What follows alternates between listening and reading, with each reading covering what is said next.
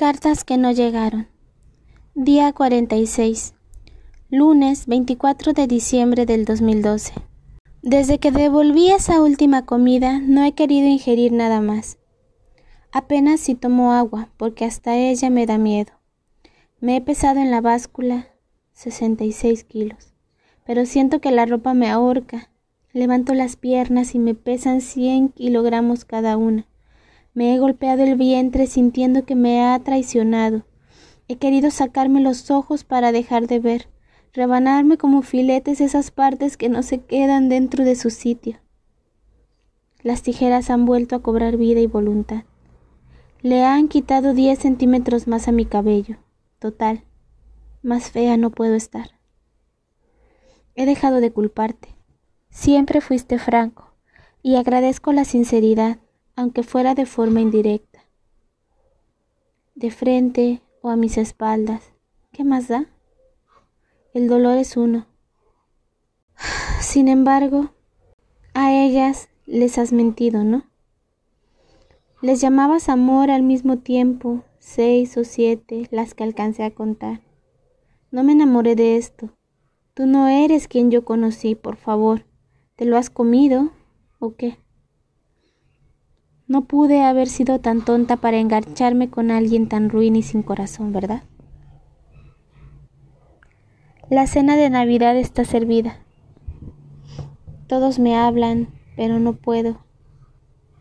Ni siquiera me he colocado el vestido.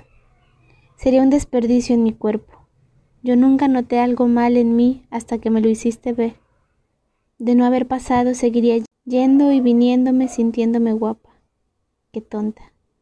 Creí que lograba impresionarte cada vez que utilizaba un nuevo vestido, pero hoy quisiera lanzarlos todos a una hoguera, usarlos de leña y que sirvan de calefacción para los vagabundos esta noche.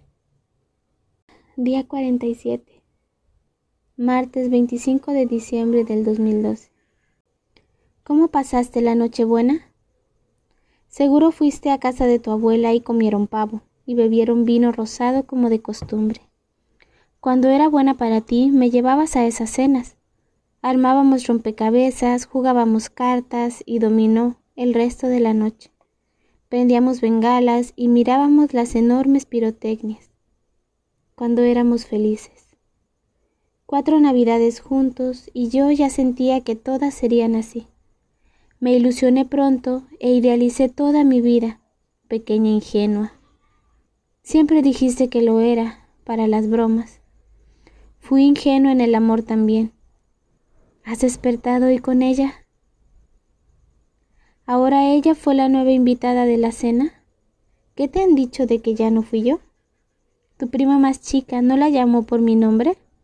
¿Tu abuela ya sabe su color favorito para hacerle una bufanda? ¿Y tú?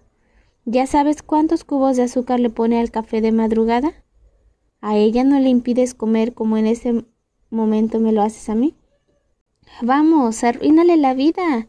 Dile que lo es todo y después que te equivocaste, que siempre no, que no es suficiente, que te has dado cuenta de que no es lo que quieres. Y para terminar, échale en cara defectos. Muéstraselos tú mismo en el espejo enorme junto a tu puerta. No, nadie merece esto. A nadie deberían prometerle un viaje a la luna y lanzarle de la nave a mitad de camino sin oxígeno. Día 48. Miércoles 26 de diciembre del 2012. ¿A quién se le ocurrió poner dos fiestas tan seguidas? Recién pasó Navidad y ahora viene Año Nuevo. Ridiculeces. ¿Año Nuevo? ¿Por qué tenemos que comer cada vez que celebramos? ¿Y por qué tenemos que estar contando los años? Solo duelen. Me recuerdan cuántos pasamos juntos y cuántos faltan que pase sin ti. La comida me ha tenido tensa ¿Cómo es que algo vital puede atormentarme tanto? En la cena me obligaron a ingerir un poco y terminé a medianoche en el baño llevándome los dedos a la úvula. Me duele el cuerpo de la fuerza, pero es que quiero que este monstruo me deje en paz y parece esfumarse cuando paso todo el día sin abrir la boca para masticar, o cuando consigo quedarme con el estómago vacío y la garganta herida. Estoy tentada a volver a abrir la PC y ver qué has dicho últimamente, pero me tiemblan los dedos al estar cerca de las teclas. Siento que hasta las viejas heridas me sangran y que todavía indago en algo prohibido. Me encuentro fuera de mí como si algo usara mi cuerpo, pero por dentro también siento que algo va desapareciendo. ¿Qué clase de arma nuclear usaste conmigo? ¿Qué, como Chernóbil, después de ti, ya no puedo habitarme?